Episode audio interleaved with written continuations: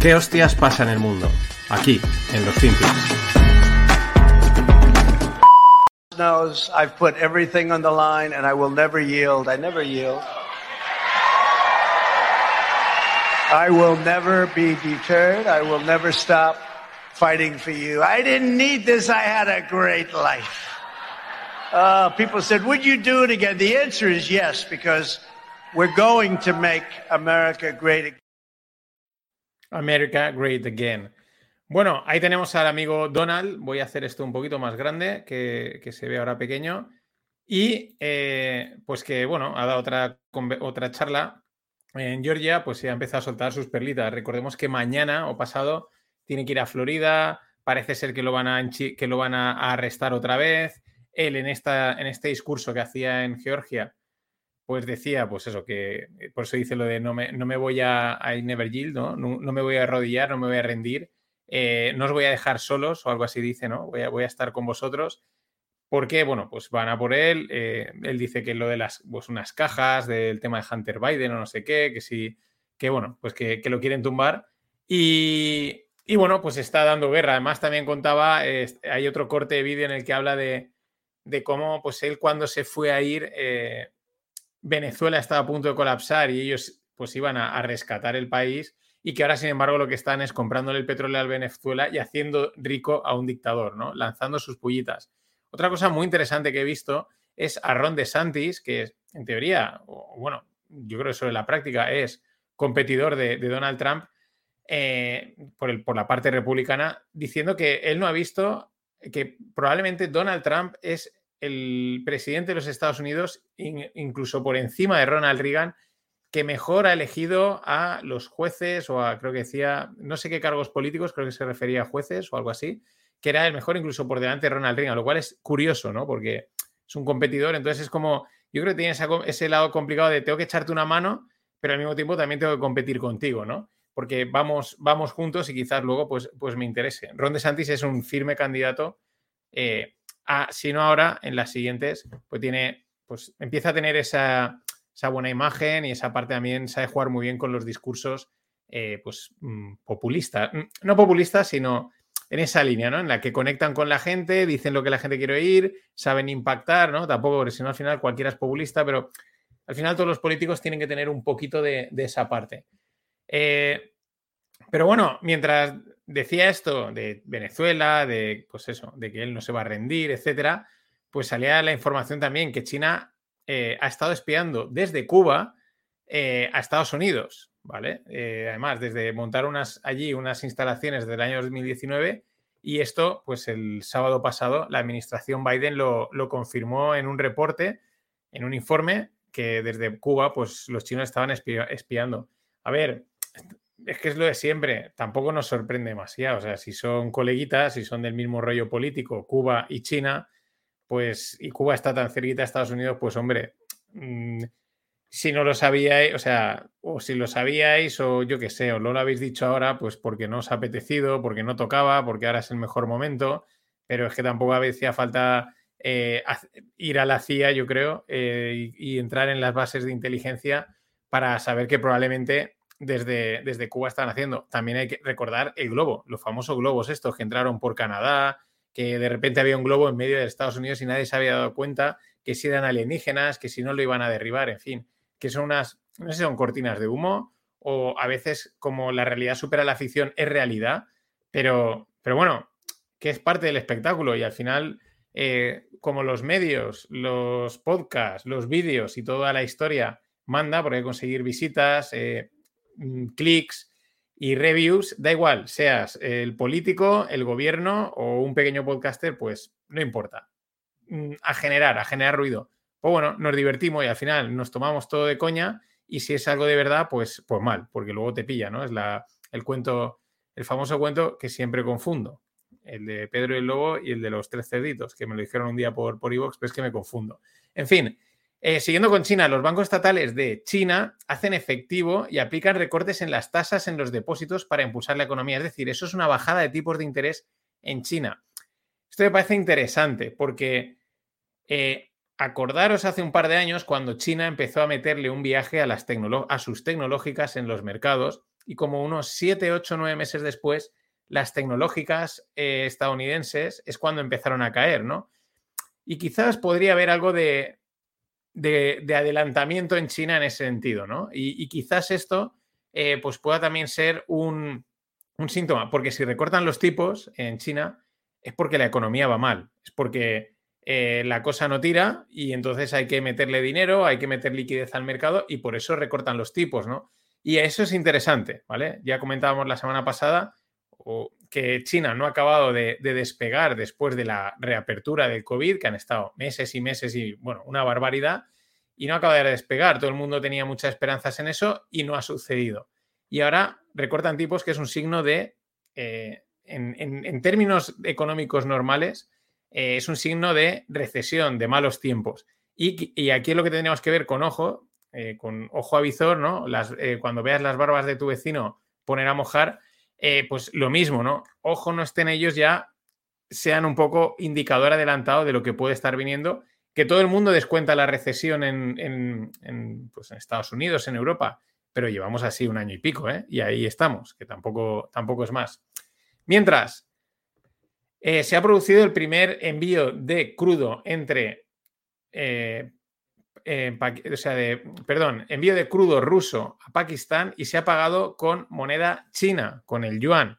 Esto ya lo habían avisado y ya pues ha, ocurrido el primero. Ya algunos ya estarán deshaciéndose de todos sus dólares y corriendo porque es que esto ya está, se ha acabado, se ha acabado, se ha acabado el dólar totalmente. Veremos este experimento o este intento de de Frankenstein, porque ya digo, se están juntando muchos eh, países, pero con culturas muy distintas y veremos esto cómo acaba. Bueno, aquí el que acaba es que China o gana o pierde, pero China es el que manda. Pero ahí está, ¿no? Y siguiendo con el petróleo, eh, pese a que hay, hay, o sea, los, perdón, los árabes han, la semana, ahora veremos un hilo de Alex Moros, eh, recortaron el, eh, la producción, están intentando jugar porque, porque necesitan unos precios altos, porque están intentando también eh, diversificar su economía y entonces eso les supone mucho gasto público y a partir de ahí, eh, pues claro, necesitan un precio del petróleo alto, ¿no? Y pese a que, digamos, esos recortes, pues en teoría sería para seguir manteniendo el precio del petróleo alto, parece ser que el mercado, los traders, están apostando, no, no, lo, no lo acaban de ver y siguen siendo bajistas eh, con el petróleo. Eh, bueno, veremos a ver quién gana, porque esto es una pelea de titanes y, los, los, saudíes ganan mucho, pero también es verdad que metiéndolo en este campo de la recesión, eh, pues habría que plantearse, ¿no? Si empiezan a recortar porque también prevén una caída en la demanda, que sería otro síntoma de la recesión, ¿no? Esto es todo especular, porque al final son datos y datos y hasta que no pasa no lo sabemos, pero bueno, son piezas que hay que ir teniendo en cuenta.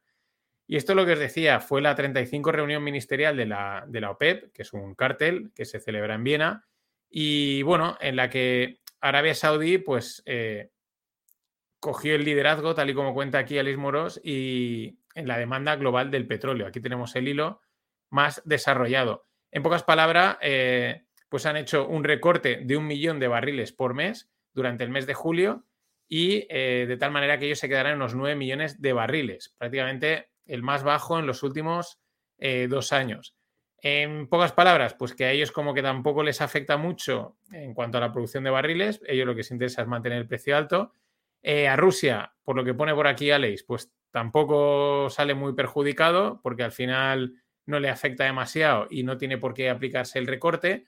Y, eh, sin embargo, pues los damnificados son los Angola y Nigeria, que sí que, pues ellos sí que se ven afectados en ese recorte.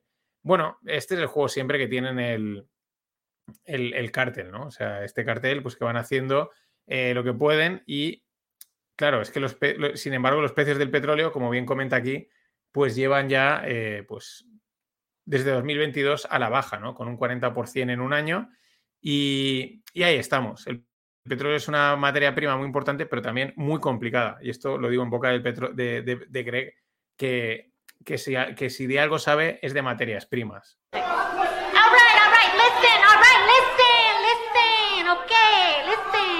Alright, alright, Alexandra. Ya sabéis que hay camisetas, voy sacando cada semana o cada dos semanas un nuevo diseño Muy sencillo, vais a nofinancieros.com, esta es la página, aquí donde pone shop, y aquí tenéis las camisetas. La de dedicada a mí me jodieron vivo, de Johnson de Renovables, Bismarck, Biffers, Bismarck or Cheat, Well I Don't, well, I don't Cheat, Celirol y las básicas de no financieros. Los costes de envío están incluidos y nada, mmm, puedes esperarte porque voy a seguir sacando más en esta línea de margin call, de cositas de estas, de no financieros. Así que nada, continuamos.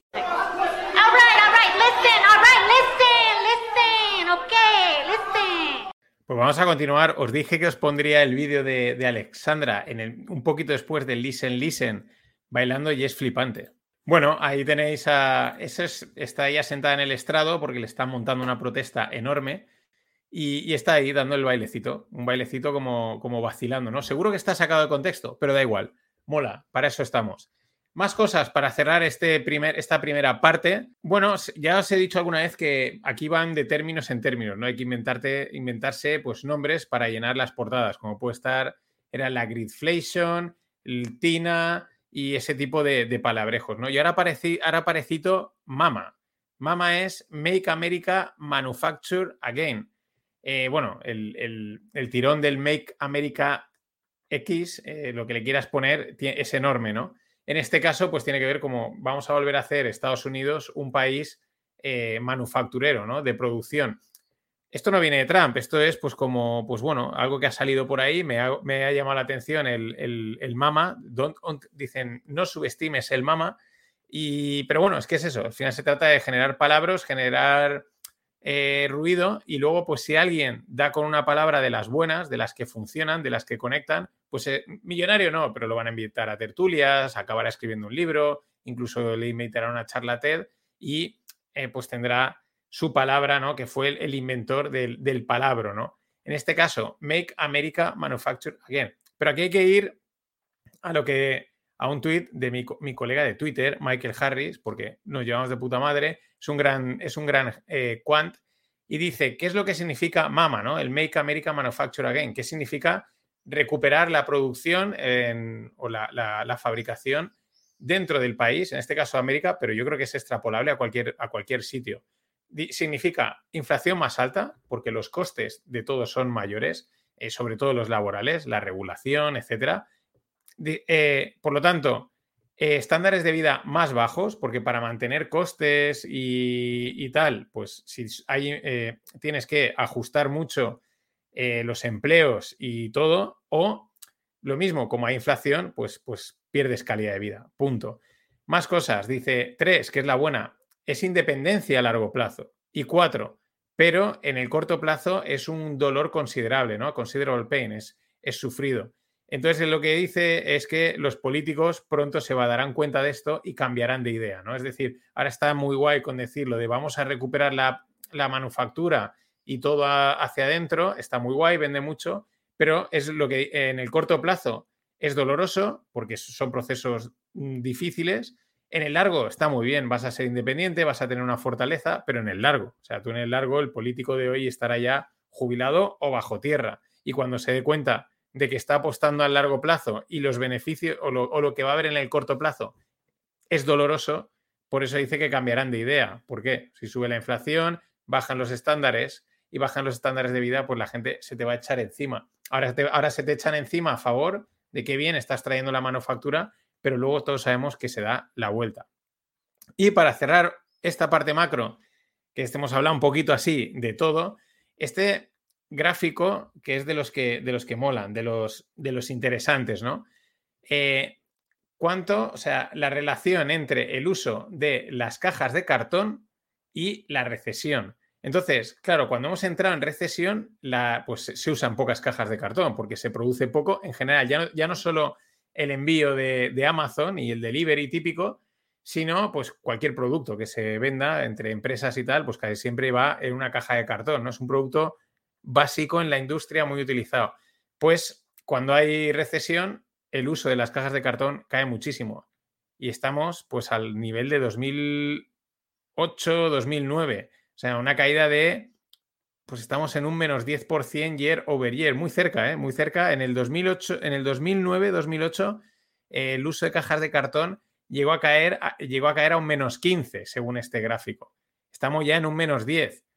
Pero esto también demuestra eso que hemos dicho de que son unas condiciones distintas, porque se ha estado metiendo tanto dinero al mercado, eh, a la economía, está tan adormecida, que esto indicaría que estamos en una recesión si lo comparamos con 2008, pero al mismo tiempo estamos viendo los datos, muchos datos que dicen que, pues, que el empleo está fuerte y que todo de momento tira, que hay algunos síntomas. ¿Dónde estamos? Pues es que no lo sabemos. Hay que ir dándole. Este ha sido el FinPix. Ahí sí que acepto el argumento, que invierta su puta madre.